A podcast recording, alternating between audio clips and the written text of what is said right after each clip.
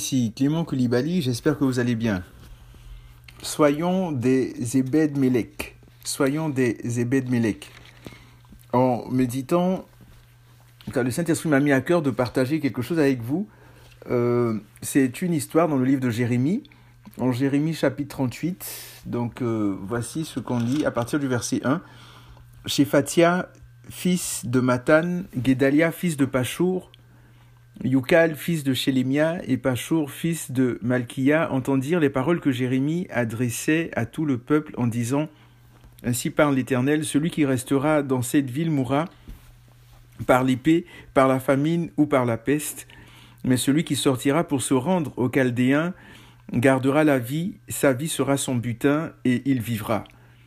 Ainsi parle l'Éternel, cette ville sera vraiment livrée aux mains de l'armée du roi de Babylone qui la prendra les ministres diront, les ministres dirent au roi, que cet homme soit mis à mort, car c'est lui qui décourage les hommes de guerre restant dans cette ville, ainsi que tout le peuple, en leur tenant de tels discours. Cet homme ne cherche pas le bien de ce peuple, mais son malheur. Donc on parle de Jérémie. Verset 5, le roi Sédécias répondit, Le voici, il est entre vos mains, car le roi ne peut rien faire en ce qui vous concerne. Alors ils prirent Jérémie et le jetèrent dans la citerne de Milcaïaou, fils du roi, laquelle se trouvait dans la cour de garde. Ils descendirent Jérémie avec des cordes. Il n'y avait point d'eau dans la citerne, mais il y avait de la boue, et Jérémie enfonça dans la boue. Donc, euh, petite mise en contexte.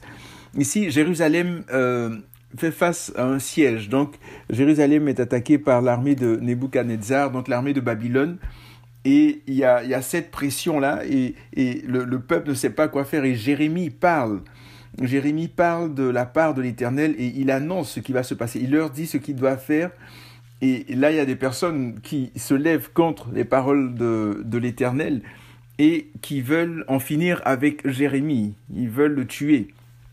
Et vous savez, il y a ce passage-là dans Proverbe 19, 21 qui dit que euh, l'homme fait des, des, plans, mais c'est le dessein de l'Éternel qui s'accomplit. Donc, le cœur de l'homme fait des projets, mais c'est le dessein de l'Éternel qui s'accomplit. C'est toujours, c'est toujours ainsi. On a des plans qu'on fait, on a différents projets qu'on met en place et tout. Donc, il y a dans le cœur de l'homme beaucoup de pensées, mais c'est le dessein de l'Éternel qui s'accomplira, ou c'est le dessein de l'Éternel qui s'accomplit. Et les pensées que ces personnes-là avaient, ben, c'était d'en découdre complètement avec Jérémie, parce que selon eux, Jérémie décourage le peuple. Pourtant, c'est la réalité. Pourtant, c'est ce que le Seigneur dit. Donc il y a toute cette mise en contexte là, il y a, il y a toute cette situation et, et, parfois on peut faire face à des situations et, et on ne sait pas quoi dire et, parfois lorsque il y a une parole même qui nous vient du Seigneur, on peut ne pas forcément être en accord, mais notre devoir est de nous y soumettre parce qu'elle vient de l'Éternel. Dieu est souverain. Et ce qui est intéressant maintenant, c'est la suite. À partir du verset 7, voici ce qui est dit.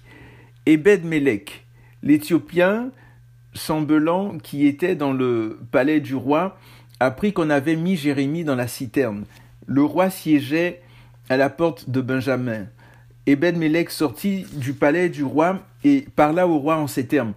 Ô roi, mon seigneur, ces hommes ont mal agi tout ce qu'ils ont fait au prophète Jérémie en le jetant dans la citerne. Il y mourra de faim sur place, car il n'y a plus de pain dans la ville. Le roi donna ce ordre à Eben-Melech, l'Éthiopien. Prends sous tes ordres trente hommes, et tu feras remonter de la citerne le prophète Jérémie avant qu'il ne meure. Eben-Melech prit les hommes sous ses ordres, et se rendit au palais du roi dans un lieu au-dessous du trésor. Il en sortit des, lambeaux usés et, du vieux, et de vieux haillons, et les descendit à Jérémie dans la citerne avec des cordes. Et ben verset 12, et ben l'Éthiopien dit à Jérémie, mets ces lambeaux usés et ces haillons sous tes aisselles par-dessous les cordes. Jérémie fit ainsi. Ils retirèrent Jérémie avec les cordes et le firent remonter de la citerne. Jérémie resta dans la cour de garde.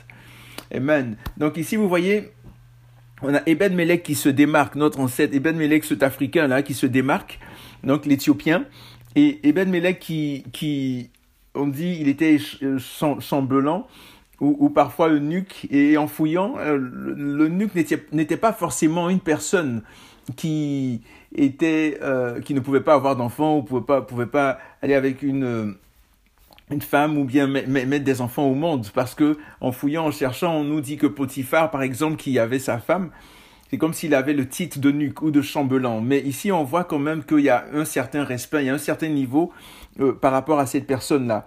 Donc, Melech vient et il se démarque. Il va voir le roi. Il va voir le roi et il intercède auprès du roi pour Jérémie. Donc, Ebed Melech est un type de Christ.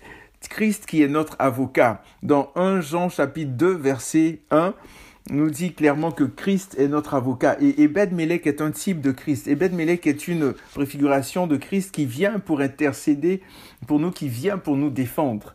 Et ce qui est intéressant, c'est que on voit la situation de, de, Jérémie, Jérémie qui était dans une citerne. Et ça nous fait penser aussi à, à Joseph, les frères de Joseph qui avaient jeté euh, Joseph dans une citerne où il y avait de la boue.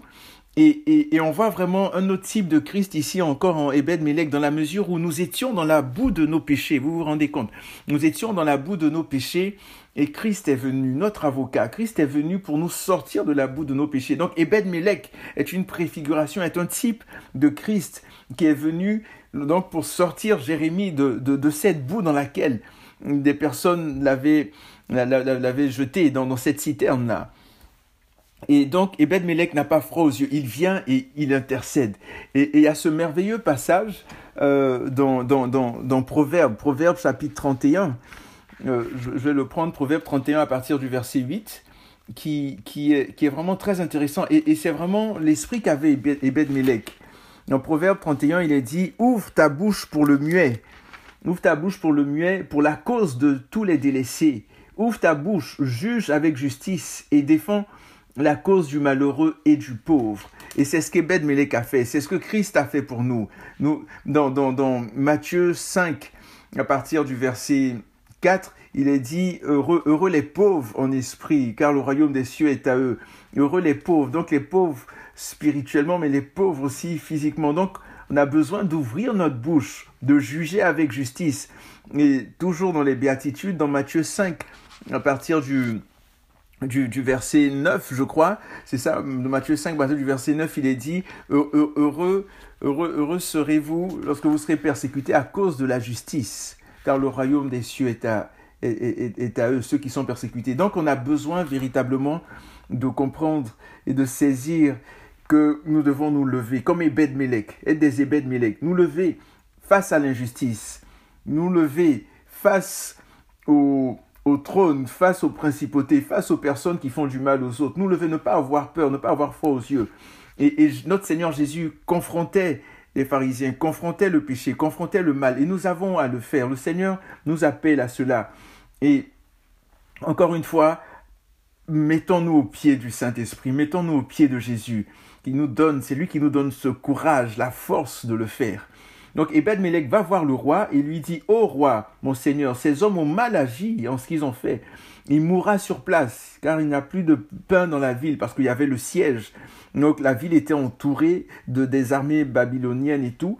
Et le roi, qui est assez inconstant, parce que le roi, il dit, il dit oui pour qu'on puisse jeter Ebed Melech, Sédécias, qui dit oui, on peut le jeter dans la citerne. Et puis quand Ebed Melech vient, là, il dit oui, bon, finalement, vous pouvez le libérer. Et puis euh, par la suite, euh, il demande à, des entrevues à, à, Jérémie. Donc il est quand même assez inconstant ce, roi-là. Et on a besoin d'être constant en tant qu'enfant de Dieu. Donc le roi donna cet ordre, prends sous tes ordres 30 hommes. Ici, dans, dans, dans, dans on n'a pas besoin de 30 hommes pour sortir quelqu'un d'une citerne. En fait, dans, je pense c'est une, une, erreur au niveau des copistes. Donc j'ai fouillé un petit peu dans différentes versions. Et il semblerait qu'il s'agit de plutôt trois hommes. Voilà. Donc... Euh, je ne veux pas m'attarder dessus, sur, sur le fameux 3 et tout, le Père, le Fils, le Saint-Esprit, etc. Euh, allons, allons de l'avant. Donc, Eben Melech prit les hommes et ils ont sorti, voilà, c'est ça, prit les hommes euh, sous ses ordres, verset 11, et se rendit au palais du roi dans un lieu au-dessous du trésor. Il en sortit des lambeaux usés et de vieux haillons. Ici, d'autres versions qui disent il a pris de vieux vêtements, du vieux linge. Et, et, ce que le Seigneur me montrait par rapport à ça, c'était que euh, il a pris ces vieilles choses-là pour sortir Ebed-Melech de son trou. Et ce que le Seigneur me montrait, c'était que le Seigneur se sert des choses viles, des choses faibles, pour nous amener à sa connaissance, pour nous faire sortir de la boue de nos péchés. Regardez ce qui est dit dans 1 Corinthiens, 1 Corinthiens chapitre, euh, 1 Corinthiens chapitre 1, voilà, à partir du verset, du verset 17 au verset 31, euh, c'est quand même assez long, mais je vais mettre l'emphase sur le verset 26. À partir du verset 26, il est dit, Considérez frères, comment vous avez été appelés. Il n'y a parmi vous ni beaucoup de sages selon la chair, ni beaucoup de puissants, euh, de nobles, mais Dieu a choisi les choses folles du monde pour confondre les sages. Dieu a choisi les choses faibles du monde pour confondre les fortes. Dieu a choisi les choses viles du monde pour euh, celles qu'on méprise, celles qui ne sont pas, pour réduire à rien celles qui sont, afin que nulle chair ne se glorifie devant Dieu. Or c'est par lui que vous êtes en Christ Jésus, qui, de par Dieu, a été fait pour nous sagesse et aussi justice, sanctification et rédemption afin, comme il est écrit, que celui qui se glorifie se glorifie dans le Seigneur. Donc vous voyez, Dieu a choisi les choses faibles, les choses folles, les choses viles. Et ici, c'est des choses comme ça que Ebed Melech a prises pour aller sortir euh, Jérémie de la boue du péché, de là où il était de la boue, de, la fosse. Et, et c'est ce que le Seigneur utilise aussi. Donc ne méprisons pas des fois des personnes qui viennent, qui, qui n'ont pas l'air euh, juste, juste, euh, je sais pas moi, à cause de l'apparence au top ou quoi que ce soit, mais qui, qui font des choses qui frappent les regards parce que il y a Dieu dedans. Donc il y a des trésors dans des vases, dans des vases de terre, comme il est dit dans la parole. Donc vous voyez, c'est, vraiment important, vraiment intéressant de, de voir cette image, cette préfiguration-là. Et un autre élément, c'est que euh, Ebed Melech, donc tout comme Christ, je parlais de notre avocat, donc qui est le terme de consolateur aussi, et, et Ebed signifie esclave du roi ou serviteur du roi. Donc c'est un autre type de Christ. Christ qui est véritablement l'esclave du roi, Christ qui est venu, oui, qui est venu, et, et nous aussi. Donc nous aussi, quand on prend Romains chapitre 6, dans Romains chapitre 6, c'est vraiment un passage très intéressant à partir du verset 16. Romains 6, verset 16, on voit que, euh, voici ce qui est dit, euh, ne savez-vous pas que si vous vous livrez à quelqu'un comme esclave pour lui obéir, vous êtes esclave de celui à qui vous obéissez, soit du péché qui conduit à la mort, soit de l'obéissance qui conduit à la justice. Mais grâce à Dieu, après avoir été esclave du péché, vous avez obéi de cœur à la règle de doctrine qui vous a été transmise. Le verset 18 dit Libérés du péché, vous êtes devenus esclaves de la justice. Je parle à la manière des hommes à cause de la faiblesse de votre chair. De même donc que vous avez livré vos membres comme esclaves à l'impureté et à l'iniquité pour aboutir à l'iniquité, ainsi maintenant livrez vos membres comme esclaves à la justice pour aboutir à la sanctification. Et on voit cette justice que qu'a faite Abed-Melech envers Jérémie. Verset 20, Car lorsque vous étiez esclaves du péché, vous étiez libres à l'égard de la justice. Quels fruits portiez-vous alors? Des fruits dont vous avez honte maintenant, car leur fin c'est la mort. Mais maintenant, libérés du péché et esclaves de Dieu, vous avez pour fruit la sanctification et pour fin la vie éternelle. Car le salaire du péché, c'est la mort, mais le don gratuit de Dieu, c'est la vie éternelle en Christ Jésus, notre Seigneur. Donc vous voyez, on a ce verset, le verset 22 qui dit, mais maintenant libérés du péché et esclaves de Dieu, vous avez pour fruit la sanctification et pour fin la vie éternelle. Donc Ebed Melech, par son nom, confirmait vraiment ce, cet aspect, ce que l'apôtre Paul est en train de, de décrire ici, que nous sommes véritablement esclaves du roi, esclaves du roi des rois, esclaves de Dieu. Et en, étant cet esclave, le plus bel esclavage qui ne puisse exister, si vous me permettez le terme, et si vous me comprenez, ben, ben c'est cet esclavage de Dieu, justement, d'être esclave de Dieu. Et, et, pas seulement esclave, mais nous sommes les fils et les filles de Dieu. Et, c'est extraordinaire. Donc on voit Ebed Melech, on voit ce passage-là, on voit toute cette préfiguration de Christ, et on, voit par la suite quelque chose de très très très intéressant. Euh, c'est un peu la suite. Ce qu'est devenu Ebed Melech? Comment est-ce que Dieu voit cela? Comment est-ce que Dieu voit l'attitude d'Ebed Melech? Et en, en Jérémie 39, donc ce qui se passe, il y a la prise de Jérusalem. Et un peu plus tard, donc les Chaldéens qui viennent, qui brûlent euh, euh, la, ville et tout ça. Et, dans ce moment crucial où on pense que tout est fini, tout est terminé. Et voilà Jérémie, le Seigneur qui envoie Jérémie vers Ebed-Melech pour que Jérémie puisse lui parler de sa part, donc de la part de l'Éternel. Voici ce qui est dit au verset 15, Jérémie 39, verset 15. La parole de l'Éternel fut adressée à Jérémie en ces mots pendant qu'il était détenu dans la cour de garde. Va, parle à Ebed-Melech, l'Éthiopien, tu lui diras, Ainsi parle l'Éternel des armées, le Dieu d'Israël. Voici, je vais faire venir sur cette ville ce que j'ai prononcé pour le malheur et non pour le bien. Cela arrivera en ce jour-là sous tes yeux. Mais en ce jour-là, je te livrerai, oracle de l'Éternel, et tu ne seras pas livré entre les mains des hommes que tu redoutes. Je te délivrerai, pardon, mais en ce jour-là, je te délivrerai, oracle de l'Éternel, et tu ne seras pas livré entre les mains des hommes que tu redoutes.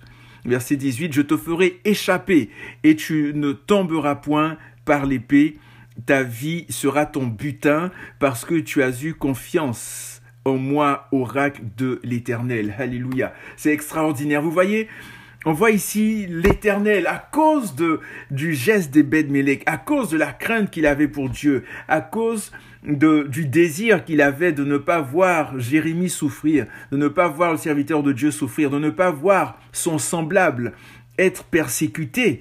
Donc Ebed Melech a agi il est intervenu et là le Seigneur a vu cela. Et j'aimerais dire à quelqu'un, j'aimerais euh, encourager une personne de dire que lorsque tu penses que tout est fini, tout est dur, tout est noir, là Jérusalem était en train d'être prise, il y avait des maisons qui étaient brûlées, etc. Et le Seigneur se souviendra de toi. Le Seigneur se souvient. Le Seigneur s'est souvenu d'Ebed Melech. Et le Seigneur est allé pour dire, alléluia, le Seigneur est allé pour dire à Ebed Melech, il dit, voici ce qui va se passer. Voici le malheur que j'ai prononcé qui vient sur la ville. Mais toi, en ce jour-là, je te délivrerai. Et j'aimerais vous dire, j'aimerais te dire, le Seigneur te dit la même chose. Le Seigneur va te délivrer. Si tu te mets dans ses mains, si tu lui fais confiance, si tu t'appuies sur lui, quel que soit ce qui va se passer, quelle que soit même la fin, malgré les souffrances, les difficultés, les persécutions, une parole qui viendra de l'Éternel pour te dire, je suis avec toi, je ne t'abandonnerai pas, je ne te délaisserai pas. Merci Seigneur. Il dit, en ce jour-là, je te délivrerai, oracle de l'Éternel, et tu ne seras pas livré entre les mains des hommes. Je te ferai échapper, je te ferai échapper, et tu ne tomberas point par l'épée. Et pour quelle raison? Parce que tu as eu confiance en moi. Avons-nous confiance en l'Éternel? Est-ce que nous lui faisons confiance? Faisons-lui confiance, faisons-lui confiance. Il ne nous trahira jamais. Jamais, jamais, jamais. Faisons confiance en l'Éternel. Il y a ce merveilleux passage en Ésaïe 40, à partir du verset, euh, on, va, le prendre, 29 euh, je crois, Ésaïe 40, qui dit que, euh, qui parle de ceux qui se confient en l'Éternel.